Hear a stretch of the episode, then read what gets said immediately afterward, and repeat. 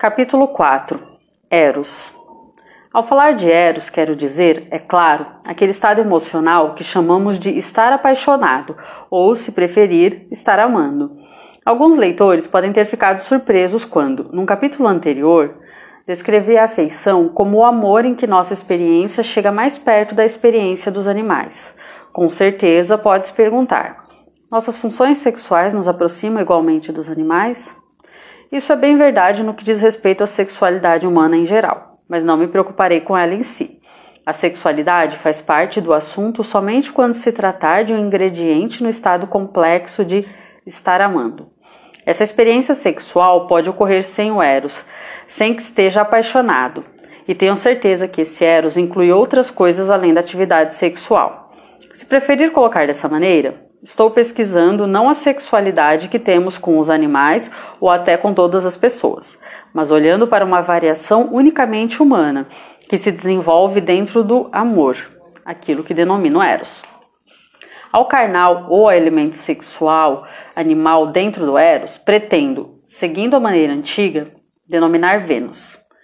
Quero dizer por Vênus aquilo que é sexual não num sentido crítico ou mais complexo, como algo profundo que um psicólogo pudesse investigar, mas no sentido perfeitamente óbvio, que é conhecido como sexual por aqueles que o experimentam, aquilo que poderia se provar sexual pela simples observação.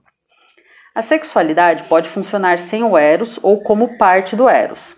Apresso-me a acrescentar que faço a distinção somente para limitar nossa pesquisa e sem qualquer implicação moral. De modo algum, apoio a ideia popular de que a ausência ou a presença do Eros torne o ato sexual impuro ou puro, degradado ou bom, legal ou ilegal. Se todos os que dormem juntos fossem abomináveis por não estarem no estado de Eros, todos nós seríamos de procedência impura. Os momentos e os lugares em que o casamento depende do Eros constituem uma minoria insignificante a maioria de nossos antepassados se casaram muito jovens, com noivos escolhidos por seus pais com base em critérios que nada têm a ver com Eros. Eles prosseguiram para o ato conjugal com nenhum outro impulso além do desejo básico e animal. Eles fizeram a coisa certa. Honestos maridos e mulheres cristãos, obedecendo a seus pais e suas mães, cumprindo um para com o outro a obrigação do casamento e criando famílias no temor do Senhor. Do contrário, se esse ato for feito sob a influência de um eros elevado e brilhante, que reduz a função dos sentidos para uma pequena consideração, talvez sendo até adultério, poderá envolver o coração partido de uma esposa, enganar um marido, trair um amigo, contaminar a hospitalidade e abandonar seus filhos. Não agrada a Deus que a distinção entre o pecado e um dever desperte os sentimentos mais nobres. Esse ato, como qualquer outro, é justificado ou não por critérios muito mais prosaicos e definidos, por manter ou quebrar promessas, por justiça ou injustiça, por caridade ou egoísmo, por obediência ou desobediência. Minha abordagem elimina a mera sexualidade, a sexualidade sem o eros, com bases que nada têm a ver com a moralidade, porque isso é irrelevante para os nossos propósitos. Para o evolucionista, o eros, a variante humana, será algo que brota de Vênus, uma recente complicação e desenvolvimento do impulso biológico imemorial. No entanto, não devemos presumir que isso é, necessariamente, o que acontece dentro do consciente do indivíduo. Talvez existam aqueles que primeiro sentiram mero apetite sexual por uma mulher e só depois passaram para a fase do apaixonar-se por ela. Duvido, porém, que isso seja muito comum. Muito frequentemente, o que vem primeiro é uma agradável preocupação com a amada, uma preocupação geral, não específica, com ela em sua totalidade. O homem nesse estado realmente não tem tempo livre para pensar em sexo. Ele está ocupado demais pensando numa pessoa. O fato de ela ser uma mulher é muito menos importante do que o fato dela ser ela mesma. Ele está cheio de desejo, mas o desejo pode não ser satisfeito de forma sexual. Se você perguntar o que ele quer, a resposta verdadeira muitas vezes seria continuar a pensar nela. Ele contempla o amor. E mais adiante, quando um elemento explicitamente sexual despertar, ele não sentirá, a não ser que teorias científicas o estejam influenciando, que isso tem sido, todo o tempo, a raiz de toda a questão. É mais provável que ele sinta que a forte maré do Eros depois de demolir muitos castelos de areia e ter feito muitas pedras tornarem-se ilhas, finalmente, com a triunfante sétima onda, tenha inundado essa parte de sua natureza também. O pequeno poço de sexualidade normal que estava lá em sua praia antes de Amarel inundar. O Eros o assalta como invasor, tomando conta e reorganizando, uma a uma, as instituições de um país conquistado. Pode ter conquistado muitos outros antes de chegar ao sexo nele. Vai reorganizar isso também. Ninguém indicou a natureza dessa reorganização de forma mais resumida e certeira que George Orwell que não gostava disso e preferia a sexualidade em sua forma nativa, não contaminada pelo Eros. Em 1984, seu herói deplorável, menos humano que os heróis de quatro patas de seu excelente A Revolução dos Bichos, antes de punir a heroína, exige reafirmação. Você gosta de fazer isso? pergunta. Não quero dizer só a mim, mas a coisa em si. Ele não fica satisfeito até receber a resposta. Eu adoro isso. Esse pequeno diálogo define a reorganização.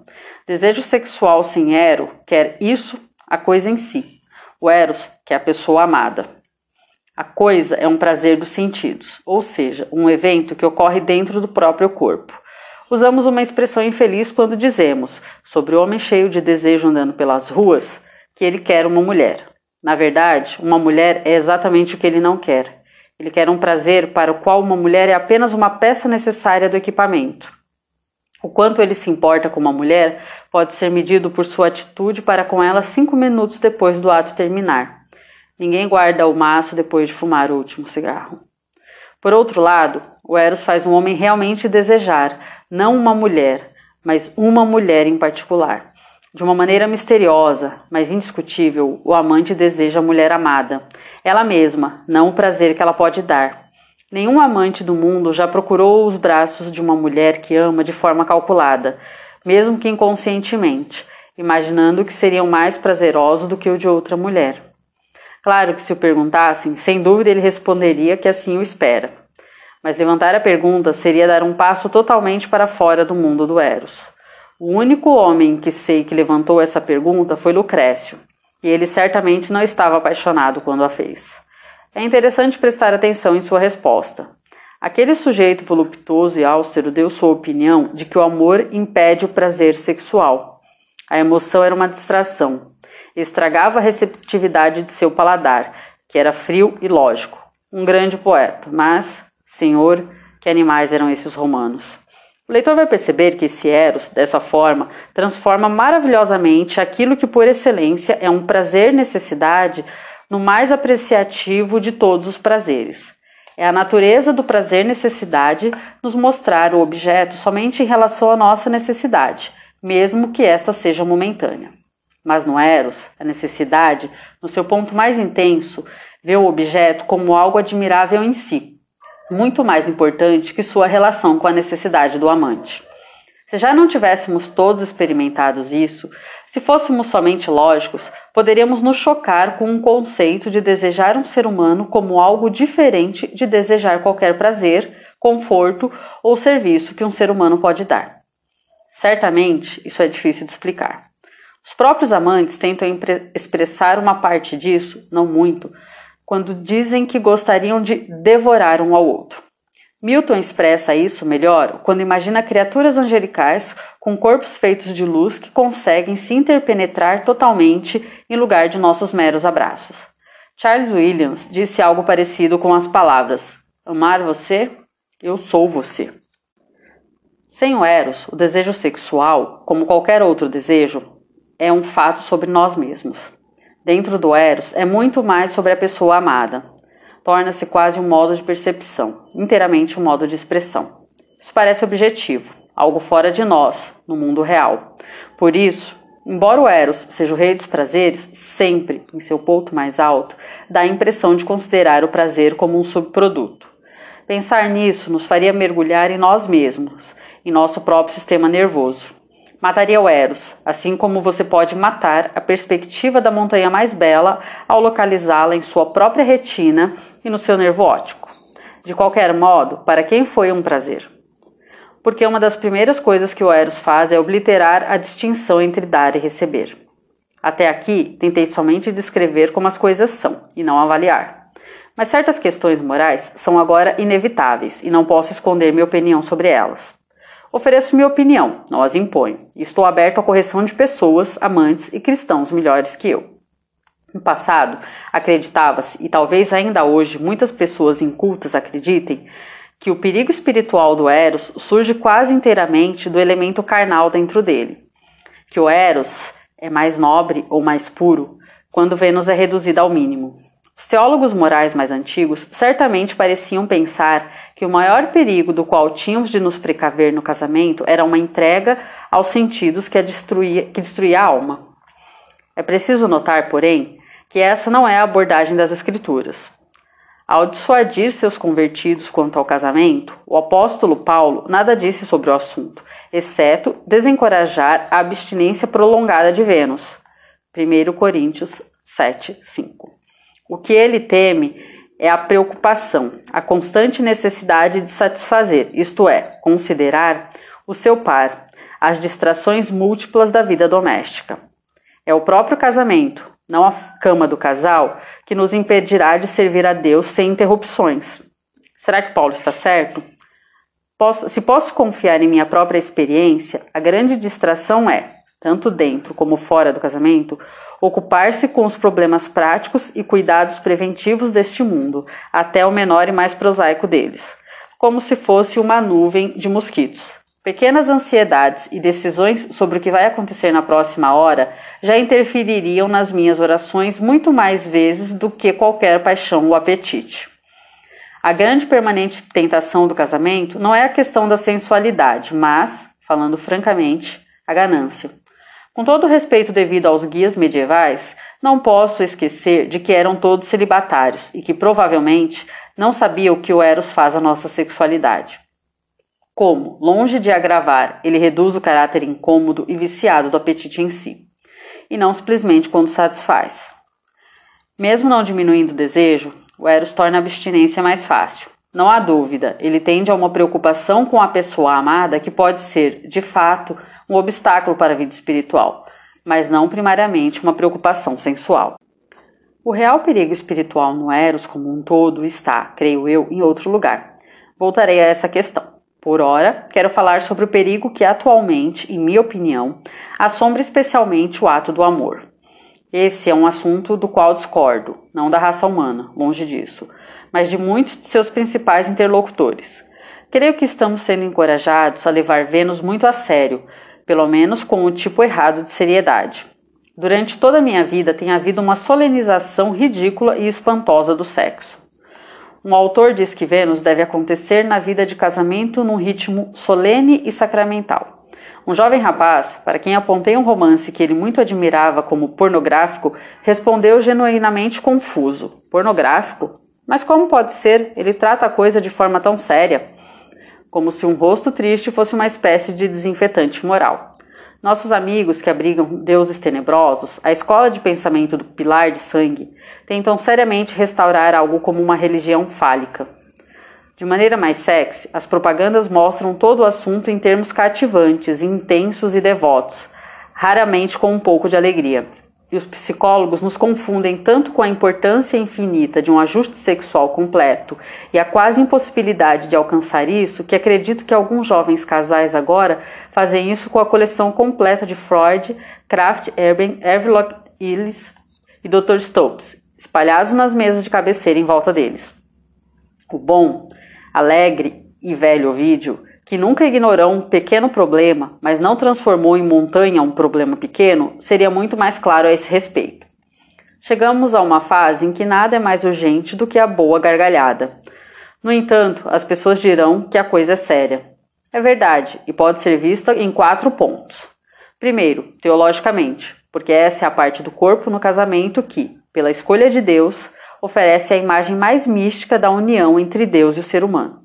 Segundo, com aquilo que me arriscaria, arriscaria chamar de subcristão ou pagão, ou de sacramento natural, a nossa participação humana e exposição de forças naturais da vida e fertilidade, o casamento do Pai Céu e da Mãe Terra. Terceiro, no nível moral, em vista das obrigações envolvidas e da grandeza incalculável de ser pai e ancestral. E por fim, tem às vezes, nem sempre, uma grande seriedade emocional na mente dos participantes. Mas comer também é coisa séria. Teologicamente, como veículo do Santo Sacramento. Eticamente, em razão de nosso dever de alimentar os famintos. Socialmente, porque a mesa é, desde tempos imemoriais, um lugar de conversa. Clinicamente, como todas as pessoas com distúrbios gástricos sabem. Mesmo assim, não trazemos manuais para a mesa, nem nos comportamos como se estivéssemos na igreja. E são os apreciadores de comida, não os santos, que chegam mais perto de fazer isso. Os animais são sempre sérios em relação à comida. Não devemos ser totalmente sérios com relação a Vênus. De fato, não podemos ser totalmente sérios sem cometer alguma violência à nossa humanidade. Não é à toa que toda a linguagem e literatura do mundo estão cheias de piadas sobre sexo. Muitas delas podem não ter graça nenhuma ou ser até nojentas, e quase todas são antigas. Mas devemos insistir que elas incorporaram uma atitude com relação a Vênus que, em última análise, põe em perigo a verdade reverente. Não deveríamos tentar encontrar na carne um absoluto. Se banir a brincadeira e a risada da cama de amor, você pode acabar deixando entrar uma falsa deusa. Ela será ainda mais falsa que a Afrodite dos gregos, pois eles, mesmo quando a adoravam, sabiam que ela gostava do riso. A maioria das pessoas está completamente certa em sua convicção de que Vênus é parcialmente um espírito alegre. De modo algum, temos a obrigação de cantar todos os duetos de amor de maneira tocante, interminável, de partir o coração como Tristão e Isolda na ópera de Wagner. Em vez disso, deveríamos cantar frequentemente como o Papageno e a Papagena na ópera de Mozart. A própria Vênus se vingará de modo terrível se tornarmos sua ocasional seriedade de forma absoluta, e isso de duas maneiras. Uma é ilustrada de forma muito cômica, embora sem intenção, por Sir Thomas Browne. Ele diz que seu serviço, de Vênus, é o ato mais tolo que um homem sábio comete em toda a sua vida. Nem existe nada que deprimirá sua mente mais do que quando ele pensar na estranha e imprestável bobeira que cometeu. Mas se, em primeiro lugar, tivesse feito isso com menos solenidade, não teria ficado deprimido. Se sua imaginação não tivesse sido mal empregada, não teria ficado com todo esse nojo. Mas Vênus tem uma vingança pior ainda. Ela própria é um espírito brincalhão, mais parecido com uma fada do que com uma divindade, e tira sarro de nós. Quando todas as criaturas externas são apropriadas para seu serviço, ela deixará um ou dois amantes totalmente indispostos. Quando cada ato claro for impossível e até mesmo olhares não puderem ser trocados, no metrô, em lojas ou em festas intermináveis, ela os atacará com toda a sua força. Uma hora mais tarde, quando o momento e o lugar forem propícios, ela terá se retirado misteriosamente, talvez somente de um deles. Que problema isso gera? Quanto ressentimento, autocomiseração, suspeitas, vaidade ferida e toda essa conversa sobre frustração para aqueles que a adoram. Mas amantes sensatos riem disso. Tudo faz parte do jogo, um jogo de pega-pega, de escapadas, cambalhotas e cabeçadas que deve ser tratado como brincadeira. Eu não consigo deixar de enxergar isso como uma das piadas de Deus, que a paixão tão elevada, tão transcendente como um Eros, seja, assim, ligada em simbiose inesperada com um apetite corporal que, como qualquer apetite, revela sem cerimônia suas conexões com fatores tão mudanos como o clima, a saúde, a dieta, a circulação e a digestão. Em Eros, às vezes, parece que estamos voando. Vênus, então, nos puxa de repente e nos lembra que somos como balões presos por fios. Isso é uma demonstração constante da verdade e de que somos criaturas compostas, animais racionais, por um lado, semelhante aos anjos, e, por outro, como gatos brigões. Trata-se de algo muito ruim não poder levar na brincadeira. Pior ainda é não aceitar uma piada divina. Claro que, feita à nossa custa, mas também, quem pode duvidar, para nosso benefício sem fim. O ser humano tem defendido três perspectivas sobre o seu corpo. Primeiro, aquela dos pagãos ascéticos, que chamam o corpo de prisão ou túmulo da alma. Segundo, a de cristãos como Fischer, para quem o corpo era um saco de estrume. Comida para os vermes, sujo, vergonhoso, uma fonte que produz nada além de tentação aos homens maus e humilhação aos bons. Aos neopagãos, que raramente conhecem grego. Os nudistas, os que sofrem com os deuses tenebrosos, para quem o corpo é glorioso. Mas, em terceiro, temos a perspectiva de São Francisco, que chamou seu corpo de irmão burro. Todas as três perspectivas poderiam, quem sabe, ser defendidas, mas eu aposto meu dinheiro em São Francisco. Irmão burro é maravilhosamente adequado, pois ninguém com bom senso engrandece ou odia um jumento. É um animal útil, forte, preguiçoso, obstinado, paciente, amável e capaz de deixar qualquer um furioso. Merece por vezes a vara e, por outras, uma cenoura. É tanto patético como absurdamente belo.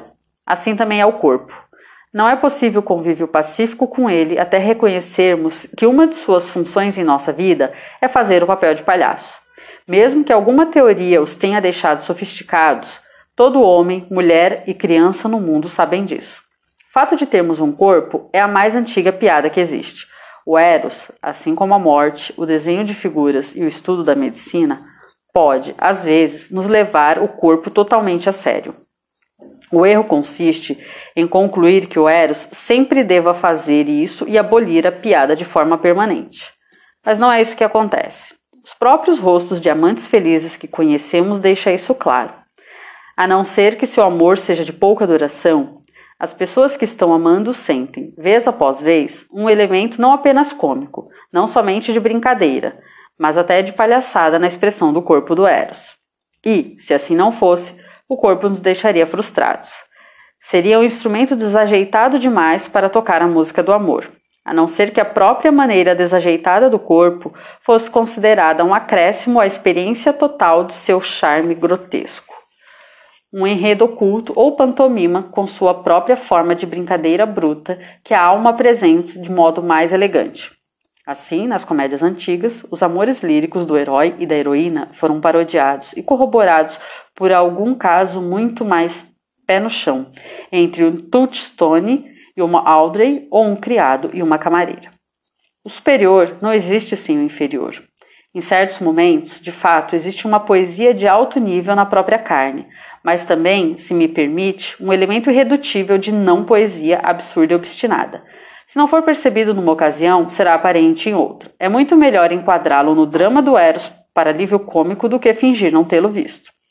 Realmente, precisamos desse alívio. A poesia está presente tanto quanto a não poesia. A seriedade de Vênus tanto quanto sua leveza. O graviz ardor ou o peso ardente do desejo. Quando levado ao extremo, o prazer nos deixa estraçalhados como a dor o faz. O desejo por uma união que somente a carne pode mediar poderá ter a grandeza de uma busca metafísica, ao passo que a carne, nossos corpos mutuamente excluídos, faz com que isso esteja fora do alcance para sempre.